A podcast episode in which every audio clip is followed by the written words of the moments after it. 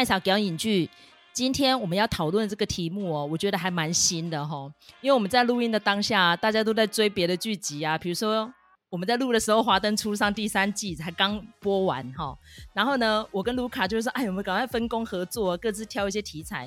结果呢，非常有趣，我们有志一同的都看了这个纪录片，而且它就是一连好几集哈、非常完整的去阐述这个事件的。起头跟现在目前的状况是如何这样子，这就是纯素败类 bad vegan，因为它的副标很长，我们就直接叫它纯素败类 bad vegan 哈，或者说哎坏素，素食的素哈，绝对不是素食店哦哈，OK 不是麦当劳哦，OK 哈，所以我觉得今天要探讨这个题目之前，我们那个前情提要跟背景哈，还是要交由卢卡来跟大家讲一下。他在阐述一个什么样的案子，然后这个案子真的还蛮新的哈。然后这纪录片一推出的时候，因为麦嫂可能之前的观赏记录都是类似的，所以第一时间就推播给我了。然后我也是第一天就把它看完了，因为其实它集数并不多，而且它阐述的重点其实也不复杂，但是看了我觉得蛮多点可以提供给我们的听众朋友们讨论的哈。好，那我们现在时间交给卢卡。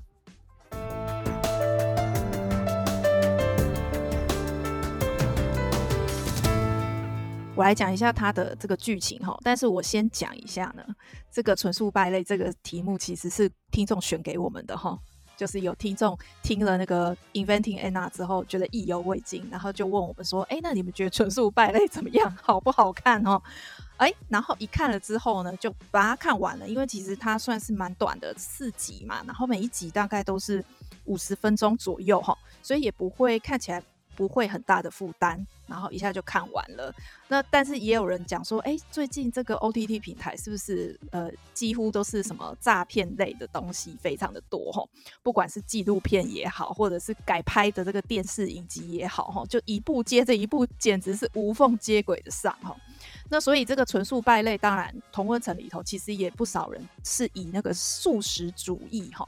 作为饮食习惯的，看到这个标题就蛮吸引的哈。那他其实就是在讲说，在纽约有一个叫做纯素料理天后的女生，她叫萨尔玛。她的这个起身背景啊，其实跟这个荷姆斯有一点像哈，就是说，哎，人长得还蛮漂亮的。这个萨尔玛更不得了了哈，他不是辍学生，他是真正华顿商学院毕业的高材生。哎，那后来呢？他就接触到一个厨师哦，然后跟这个当红炸子鸡的厨师长得也蛮帅的哦，那就开始交往。在他们交往的过程里头呢，就开始发展出这样子所谓的推广素食文化的店哈，叫做 Pure Food and Wine。那这个店呢，非常的成成功哈。而且这个女生呢，她把这个生意打理得蛮好的，所以呢，她出资的那个人其实也蛮信任她的哈。呃，很快就变成是纽约上流社会的一个重要社交场所哈。不但料理好吃，而且呢，就座上宾全部都是了不起的人物。那其中呢，更有 Alec Baldwin 哈，这个前一阵子才出事的这个演员。根据 Sarma 的说法呢，他们两个其实是有一段小小的暧昧哈。然后就在这个小小的暧昧里头呢，他就透过 Twitter 好就认识到 Alec Baldwin 的推友哈，有一个叫做 Shane Fox 的这个男生，他看起来其实他 follower 蛮多的，看起来好像也是一个名人哈。那他就声称自己曾经在这个特务单位工作过哈，那所以他有很多很多的秘密。那后来呢，他就是跟这个呃 Sarma 就是攀谈啊，越谈越深入。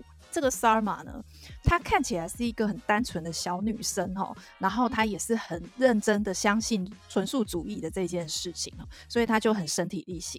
那平常呢，就是跟员工也都相处得很融洽。但是呢，他们有讲到，就是说这个女生啊，自从跟那个很帅的厨师分手之后，好像陷入一种孤寂。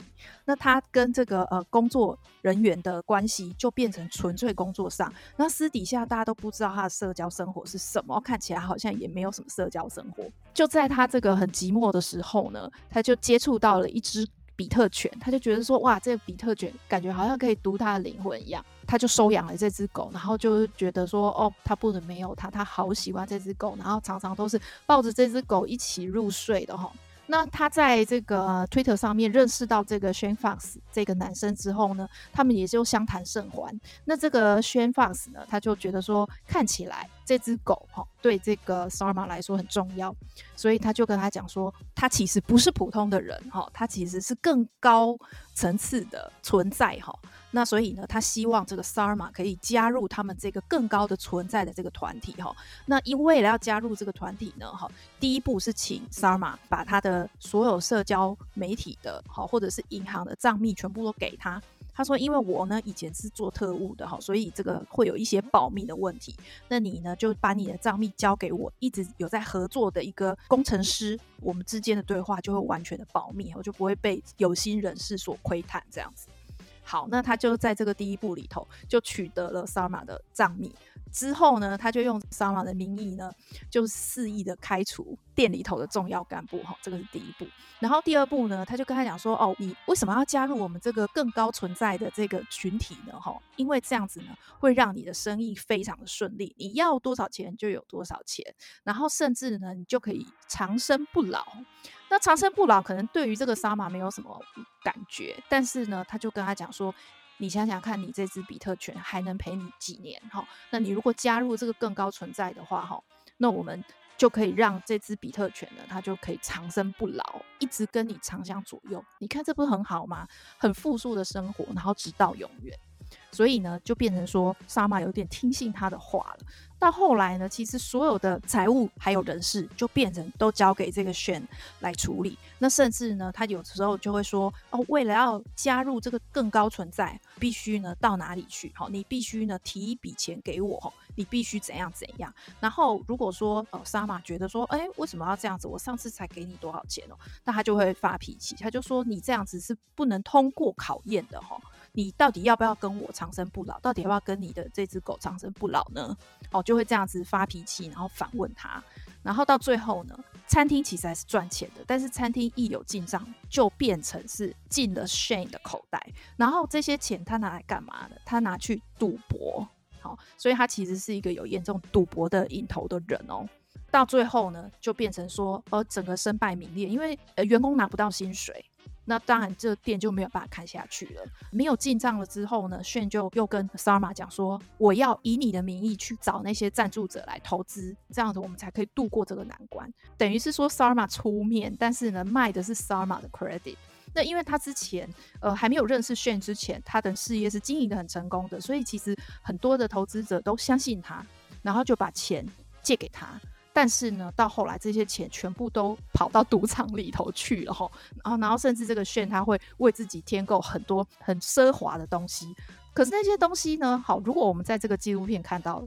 就是这个 Sarma，其实他对这种东西是没有什么在乎的哈，他只在乎他的那个纯素的这个主义有没有被推广，好，甚至呢，他到最后已经进监牢了。他说，我还向那个管监狱的人推销纯素主义。他说，我相信他应该之后就会改吃素了。就是在这个纪录片里头呈现是这个样子。这就是呃纯素败类的一个经过，就等于是说他好像有点被这个炫骗财骗色哈，应该可以这样子讲。因为后来他说这个炫有跟他讲说，哦，为了要解决你的财务困难，那我们就是办理结婚，好，那这样子我们的钱就完全不用课税了，这样子就可以赠与了。那反正他就是用了一些方法，甚至呢，后来 Sarma 他在接受访谈的时候，他从头到尾就一直讲说，他跟 Shane 结婚不是因为爱。而是因为融资上面的方便哈，这个纪录片问世之后呢，其实有一些这个被害者哈，包括被骗钱的这些投资者，或者是说被欠薪资的员工，都会觉得说，哎，你是不是撇得一干二净哈？你难道这么大的人了，然后也是高学历的人，你为什么被骗的团团转都不用负责吗？那在这个纪录片里头，其实沙马他也有讲啊，他就说，如果我今天是被毒品控制。好或者是说他有家暴我的状况，是不是一切就比较说得通？但他说，然而这些事情都没有发生，我还是傻傻的听他的话，然后按照他的指示来做。所以他也自己觉得说，我不能说自己毫无责任嘛。但是在这个纪录片显示之下，看起来她就是一个非常无辜的小女孩，然后受到诈欺累犯的控制。哈，麦嫂你是怎么看的？因为我们知道这个麦嫂。阅案无数哈，可能不能讲阅人无数，但是阅案无数哈，对这种诈骗案件非常的有心得，而且也非常有兴趣哈。那不晓得麦嫂，你看完之后你的感想是什么？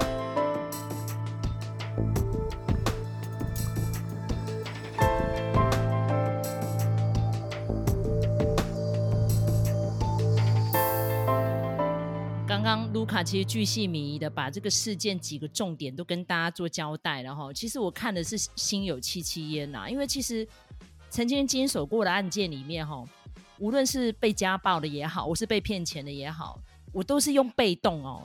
但是问题是在这个纪录片里面有提出来非常多的争点，因为其实萨玛那时候陷入到这样子的感情跟金钱骗局的时候，他其实是很缺钱的。虽然他的餐厅生意还不错，可是就是还没有办法填补他投资下去的成本，而且他最主要的金主呢，还没有办法完全回收，因为那时候他跟前男友之间就是有股权交换的问题，所以那时候最大金主就有提到说，好，那我全部都交给萨马，因为再怎么样，萨马呢是名校毕业了嘛，哈，是川普的学妹，对不对？华顿商学院，他觉得他应该比较会经营，而且公关形象上面呢。她也是看好萨玛的，虽然她的前男友是名厨哈，可是她觉得这前男友的那个财务观念非常的差，所以她就是信赖萨玛。所以萨玛那时候是急着要赚钱的，然后呢，她那时候又很遗憾自己没有跟 Alec Baldwin 开花结果哈。其实我想想，就是是福是祸。你看 Alec Baldwin，他后来是跟一个嫩妻在一起，你看现在也是问题不小哈。Anyway，但他就觉得有点遗憾这样子，后来就。透过了那个网络上交友圈，因为其实纪录片后面没有特别提到艾德波伦的看法啦，哈，就认识了这一个自称叫 Shane Fox 的人，然后他就说他是特务。你有没有发现这些男骗子哈，就是这些猎食者都会说自己是特务呢，哈，要不然就会自己有什么超能力呀、或是他是什么组织集团的首脑什么的，或是什么宗教的教主，哦，都讲得很神哈。所以呢，他就跟他提到说：“哦，我的特殊身份的关系，所以你必须要把身家性命都交给我，这样我才能保护你哦。而且他又是很会钻人性的漏洞，知道萨玛就是一直吃纯素嘛。那他里面有提到说一些呃很信奉纯素主义的人，就是会有一些什么灵性的开启 哦。因为其实我们有一些朋友也是会这样哦，然后他们可能就会有一些跟常人想法比较不一样的一些连结。”哦，所以他就说啊，其实我们会有一些什么什么关卡啊，然后就可以让你的狗长生不死啊，哈，然后甚至于你自己也可以转化变得宇宙人啊，哈，什么就是感觉就是漫画看太多那种的台词这样。然后这个萨玛刚好又是比较孤僻的人，哈，里面有提到说他其实从小的家庭背景其实是还不错的啊，因为爸爸是教授嘛，哈，然后虽然父母很早就离异了，但是萨玛就是比较内向。比较自卑那种，虽然他一路成绩都很好，可是没有什么朋友。然后他的姐姐说他是家族里面比较外向的，他都会保护妹妹，当妹妹的发声筒这样子。然后就算妹妹从华顿商学院毕业之后，也是。茫茫不知所以然，然后进入到一个非常好的一个控股公司，然后也觉得自己非常茫然，然后不识其所这样。然后后来他就决定说，既然他很喜欢食物，所以他就去念了一个餐饮学校。出来之后就认识前男友，所以他的人生一路是没什么波折的。可是他就是觉得孤单寂寞很冷，这样。后来就认识了这个非常会利用人心的 Sam 之后，就整个聊了这样。可是其实我们回头去想，他们其实是姐弟恋呢、就是萨玛跟这个 Shane 在一起的时候已经三十几了，然后这 Shane 感觉应该小个他四到五岁这样。可是 Sam 的成长历程就是非常的复杂，而且他已经有一个前妻了，所以在这个纪录片的中后段就有去交代，其实这 Shane 这个人是人格非常扭曲的。可是这个萨玛就是完全没有办法看出来，可能就是生活太单纯，被保护得太好了之类的吧。然后周遭又没有一个很强而有力的姐妹淘朋友会陪着她，所以这一路过来，姐姐就很自责。然后爸爸也觉得很难过，然后那个妈妈也觉得很亏欠，这样子就变成他跟家人之间没有办法交心，跟朋友之间呢也没有很多的交集，然后就非常容易被利用。所以其实萨玛在中间过程很多的自省，就是刚卢卡讲的，我没有被毒品控制啊，其实我的人生都很自由啊，好，现也没有用武力，哦，比如说用枪还是用绑的还是怎样的，没有啊，我随时可以跑啊，所以。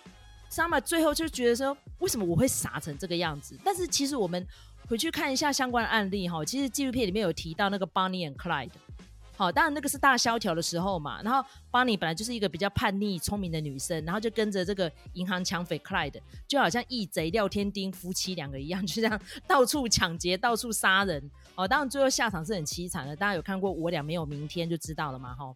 然后他也有提到赫斯特，哦，那个报业大亨的孙女。啊，当年是被绑架的，可是呢，区区一个多月之后，他竟然去持枪抢银行，欸，哎，他家有钱成这样，为什么他要做这样的事？然后呢，这在差不多那个时候哦，应该算是六七零年代的时候，因为赫斯特孙女抢银行是七零年代嘛，六零年代末大家知道就是发生了曼森家族，可是家族里面他们很多都是大学毕业生呢，环境也都不错，可是为什么会在邪教里面变成杀人魔？啊，那后来有发生了蛮多那个邪教，比如说像是大卫教派什么种种事件，很多都是高等教育，而且家庭环境还不错。那甚至于是几年前的影帝，好瓦昆菲尼克斯。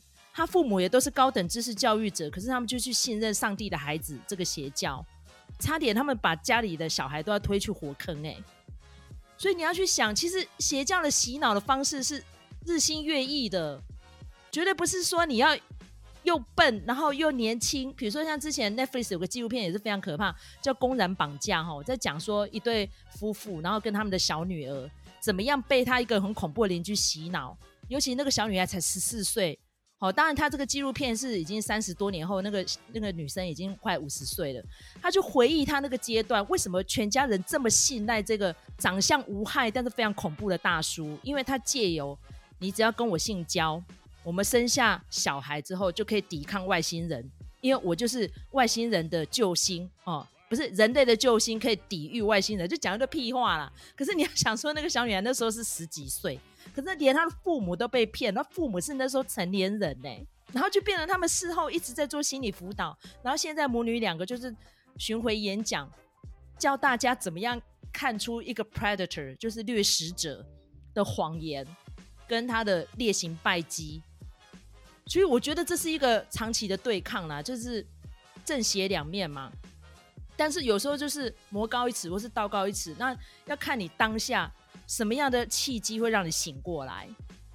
其实麦嫂这一阵子的职业生涯遇到，尤其现在因为疫情当中，更多很奇怪的异端邪说会跑出来，尤其今天才刚发生，而且那个被害人是一个医生哦，是一个女医生，然后她非常深信某个师傅跟她讲她的家庭怎样点点点，非常深信。但问题是她在讲过程当中，我们其他人就觉得听得很匪夷所思，可是她就是深信不疑。那我们能怎么说呢？我们就是尊重啊，但是。我们还是会试着想办法让他醒过来，就是你要多看一些面相，而不要单纯的只听一方的说法。所以我经常跟我的客户们讲说，我说的东西你不用尽信，你可以去求证。但你在求证的过程当中，你遇到什么疑点，欢迎你回来沟通讨论。我们没有要洗脑谁，我们只希望说你要把你自己的良知跟智慧找回来。像我觉得 Sama 最可惜的点就是，已经有非常多堆迹象显示，就是这个 shame 在骗他。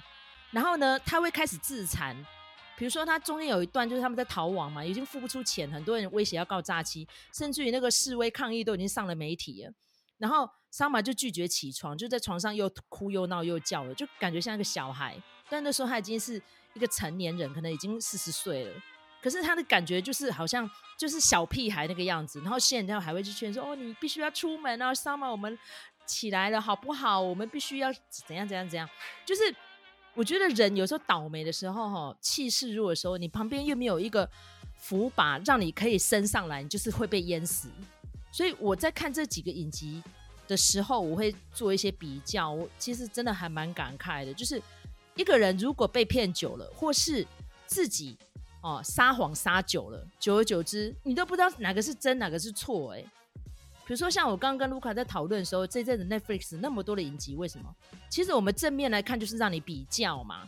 比如说像 Inventing Anna，当然他的出生背景不是他说的那样，可是他很希望是，他很希望是，然后就谎言编多了，编到自己无所适从，到最后都已经东窗事发，他还说我只是因为没有一个好的学历，没有一个好的口音，好，我没有一个呃。在华尔街上班的老爸，我就是这样而已。但是我的能力有输任何人吗？我会几国的语言呢、甚至于我的能力不输大家。为什么我们没有同样公平的机会呢？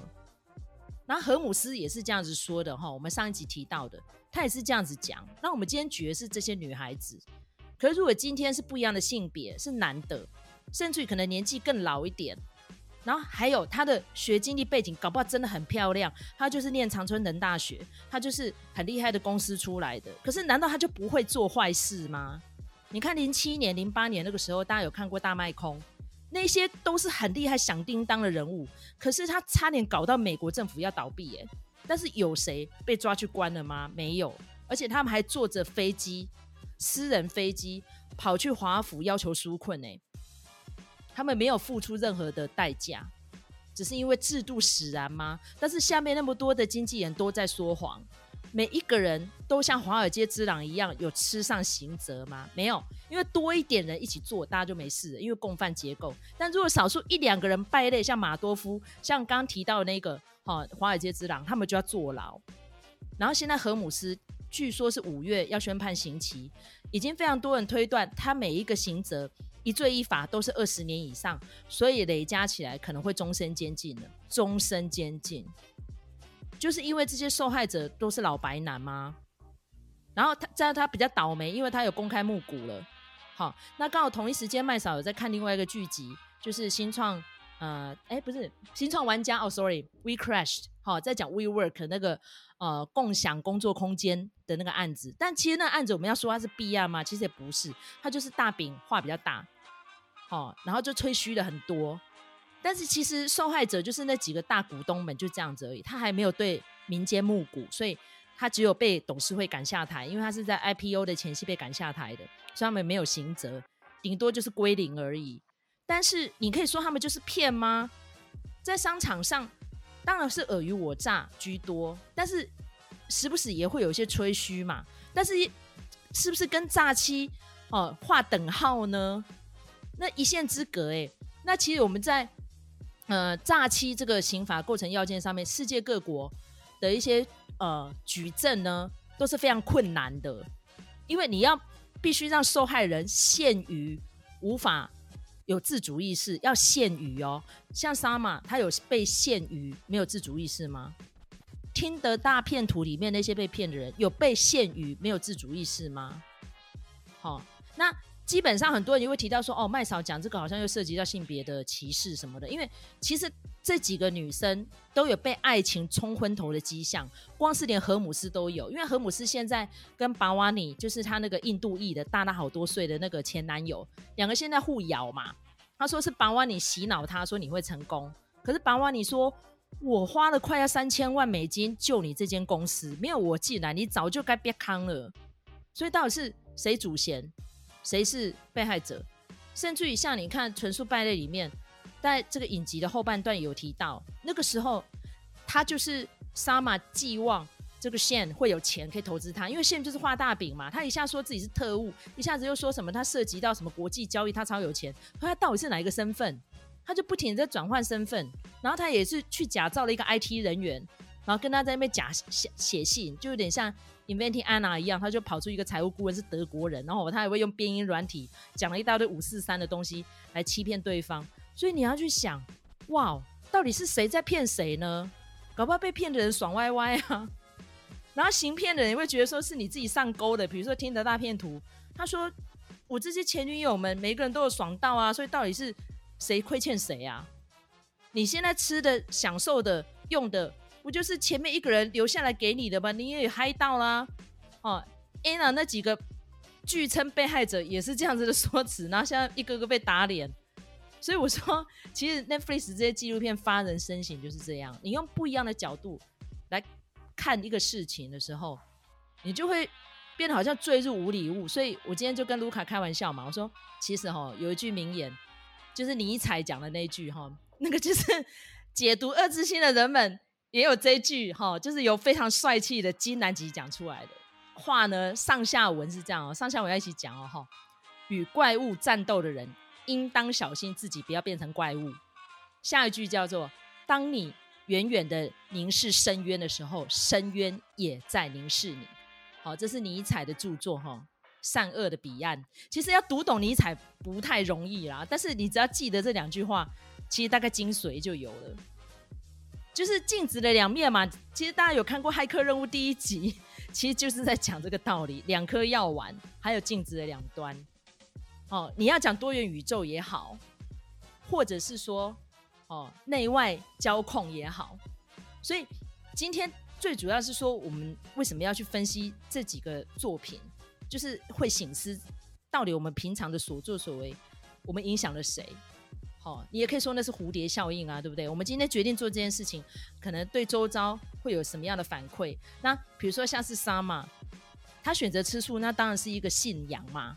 可是他吃素了之后，他要期待的东西，并不是只有形而上的，可能还有一些更深层的、超出我们这些三界能够分析的事情。所以他要追寻的是更高的存在。可是问题是，你在追寻这个东西，到底是神还是魔？还是一个什么莫名其妙的东西，你很有可能就是被利用啊。所以其实我在想，说分析一个案件哦，除了我们看他受害者是男生是女生，是什么样的教育背景，什么样的年纪。哦，或者是说发生的地点，像我刚刚跟卢卡在彩排的时候，都说，哎，其实如果是在加州发生，跟在纽约发生，好像结局又不太一样呢。哈，但是呢，很多人都说，哎，那难道在美国别的州就不会发生吗？在欧洲就不会发生吗？其实都会发生，在台湾也发生过很多遍。但是你要怎么样去看待里面这些人，到底是共犯也好，或是他们是被害者也好？其实我觉得要多一点反思跟人性的关怀啦。像其实我看到 Sama 这样，我是同情她的。她就是一个很单纯的女孩，那可能就是博朱乙就遇到了，所以我们说她是斯德哥尔摩症哈。大家知道那个其实也是一个银行强案衍生出来的哈。被害者们最后其实同情抢匪，甚至还有嫁给他的哈。所以我觉得我们在看这影集的时候，小心不要深入其中，不要变成深渊的一部分。但是你看完之后，也要告诉自己汲取教训呐。真的是防人之心不可无啦！我总归一句话是这样哈，不知道卢卡有没有要补充的？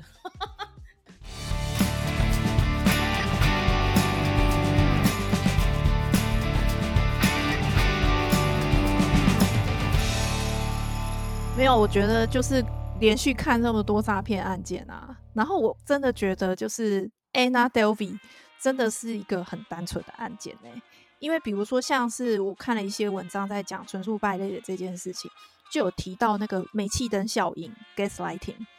那这个煤气灯效应，它也出现在哪里呢？就出现在荷姆斯的案子里头。好，他是用这个煤气灯效应去指控说，其实他做的这些事情都是保安尼控制他，哦，要他逼他做出来的这样子的一个行为，哈。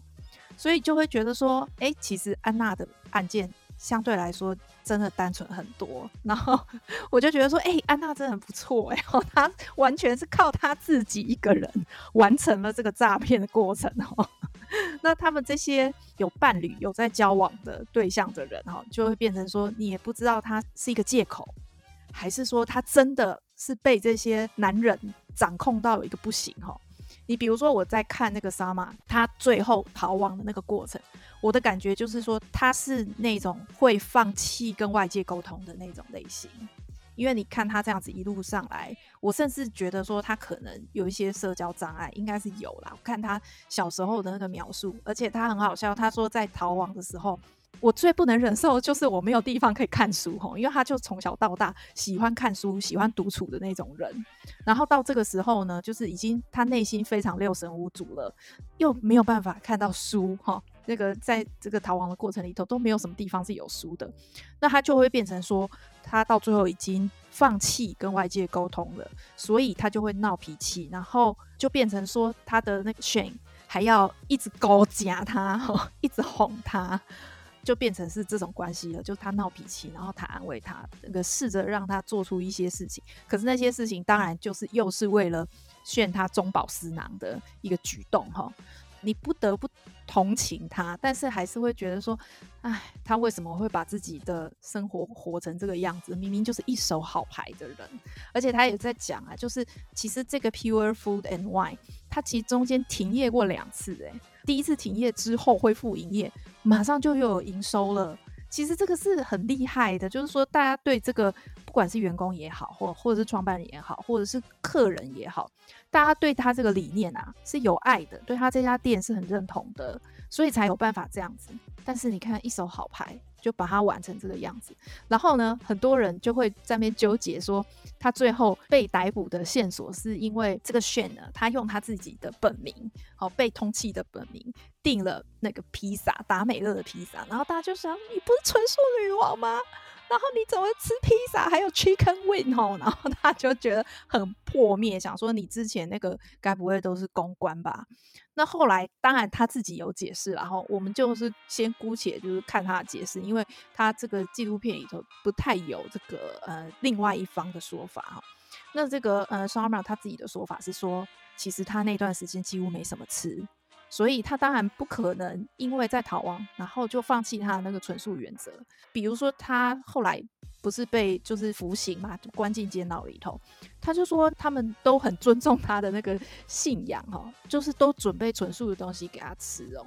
这个当然是可能有可能是他自我开脱的一个说辞啦。不过我觉得其实这样看起来，一件事情也有很多不同的面向。然后有一些细节，我们不是当事人，其实我们都不要妄下断语哈。然后也不要想当然尔的用自己的方法去解释哈。然后另外，我还有一个亮点，是我个人的亮点，就他们最后呃落网的那个地方，他们逃亡的那个地方呢，是田纳西州的鸽子谷。我觉得那个地方，我看了那个地方，我就想说，哎，这不是有一部片子叫做《欢迎来到奇幻城堡》吗？我想说，非常 cheap 的那种，看起来像 B 级片场景的那种主题乐园哦。然后里面有什么金刚爬上这个呃帝国大厦，然后还有什么呃巨大的这个铁达尼号啊，我就觉得很荒谬，然后很。但是我一方面也觉得说有点开眼界，想说哦，原来美国还真的有这种地方哦。那我就觉得说对照起来，他们在这个纽约的那一家餐厅的那一种环境，你就会觉得说哇。天呐，落差也太大了。然后一方面觉得说这个女生真的是蛮可怜，尤其她很可爱，里面还绑双马尾。但我觉得以她的年纪来说，她真的是保养得很不错。或许真的跟她吃纯素有关吧，吼，可能跟饮食习惯真的有关。但是我就会觉得说，这个只是她的看法而已，吼。那个我们现在看到这个 Netflix 的纪录片，还是比较偏向于这个女生 Sarma 的观点。那未来会不会有更多的观点可以让我们参考呢？这个我们可以静静的等待。但是我觉得不要把它变成是在看好戏，就说哇，怎么会那么笨？然后怎么会什么什么？然后怎么会相信呢？就是去评断这些人哈，不管是加害者或者是受害者也好，我觉得应该是说让自己多一点独立思考跟判断的能力，可以去同理这些人。如果当你遇到这样子的事情的时候，你也要想到，你有可能就是那个被诈骗的人，你有可能就是那个陷落的人。那所以你现在还要去谴责这些受害者吗？我觉得这个是很不厚道的。应该是说，我们要未来去防范这样子的事情，是不是不要再发生？比如说像这个 Sarma，他那么寂寞，是不是可以让他多一点人际上面的交流？好，让他有一个依靠。比如说，像他在这个最后后期的时候，已经借到没有地方可以借钱了，然后所有赞助人的钱都已经被骗了，没有人会再相信你了。结果这个炫呢，就跑去跟这个沙马的妈妈骗钱。好，然后这个妈妈呢，因为他们沙马的父母就离异了，所以他总是会有一个亏欠在。然后现在又听到就是说，哦，不帮忙不行，所以他也是一个受害者哦，他也被骗了不少的钱。然后弄得这个 Sarma 自己又觉得很愧疚，想说跟妈妈的感情就是已经比较淡了，没想到还拖妈妈下水哈。有的时候看这些事情就会觉得很唏嘘啊，但是我们要回头来想说，那我们自己呢？我们是不是不要把自己活得那么的孤单，尽量的去多多跟其他人产生一些情感上的连接，不要把我们的社交只锁在某几个人或是某一个人身上，然后到最后这些人就会控制你。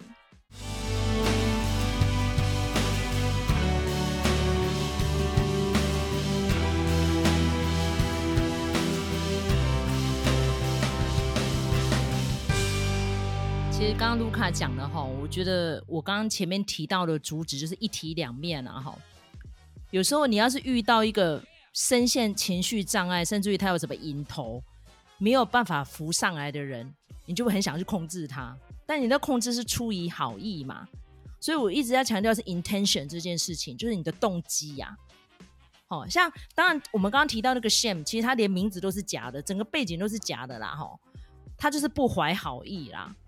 他嘴巴上说爱，讲的甜言蜜语，其实他只是为了要骗钱，只是为了要利用 s 马。m。哦，所以最前面那个影集就有提到说，哦，我们拍的纪录片，哦，马上这个男人就变脸的臭干譙，然后最后影集结尾的时候也是用臭干譙做收尾的哈、感觉出来萨马有成长了，但是是不是不经一事不长一智，要这么惨痛的代价，身败名裂，甚至于他最后整个计算下来，就是已经快要近千万美金之谱了哈、真的伤害了非常多的人，还有他可能要再爬起来也很难的啦，因为年纪也快快五十岁了哈、所以有时候我在想到说，到底要怎样一个人才会醒？被洗脑到要多严重，这个人才会愿意张开眼睛看看到底发生什么事？尤其我们之前提到毒液嘛，毒液里面那几个销售员，甚至于还有医生们那几个共犯结构，我们有讨论过，没有人因为这样吃上刑责啊。那他们到底有多少人在什么样的情况之下才醒来呢？好，那如果我们 intention 是好的，但是我们手段很激烈，这就是该做的吗？这是不是也是一种家庭暴力呢？好，所以，我我们真的要随时的自省了，跟反思啦。然后再加上我们的精神寄托，像桑马就是因为他的寄托吃素嘛。但这个吃素如果吃到很偏激，他认为这个素可以让他去追求到什么样的东西哦，那他就不单纯只是吃素这件事哦，可能还有涉及到一些宗教、一些信仰什么的，那是不是也会？变成一种控制呢？哦，所以为什么我会提到尼采这句话？就是我们经常要把这句话，呃，放在心里啦。其实因为麦嫂的生活背景，可能就是蛮多公务员跟一些学者专家们。那专家有时候也会被自己的专长，甚至被自己的伎俩，哈，我们讲比较难听一点，所控制啊，不是吗？很多东西，所以才讲尽信书不如无书嘛。你如果只相信这一套理论，有可能就是被他控制了。好，所以我觉得我们这一集是开放式的结尾啦。希望大家借由这一系列这么多类似题材的影集，我们再看一看之余，有时候也要想一想，就是人性的关怀跟随时自省啦。好，我们的行为可能会影响到非常多人，但是我们的 intention 再怎么样，我们本于初衷，希望是出于好意的。哦，我觉得就是己所不欲，勿施于人啊。今天这句话是不是？本日一句，这样给大家哦。如果大家喜欢我们的节目的话哦，希望可以在平台上面给我们一个五星评价，或者说留言点名哦。希望我们的节目可以更好，或是呢想要给我们一点粮草的话，当然是非常的欢迎哈、哦。我跟卢卡呢都会尽力回复每一则留言，甚至于呢我们也会集思好、哦，到底下一次我们可以带给大家什么样更精彩的题目哈、哦。那如果说大家这一阵子可能。呃，有非常多的感触，也欢迎跟我们 feedback，因为我们其实我们都收到蛮多留言的，我们每一则都有回复，而且都很感动，很谢谢大家的支持哦。转眼之间，我们节目也做了两年多了哈。好，那我们今天这一集就到这边结束，感谢大家，好，我们下次再见，拜拜，拜拜。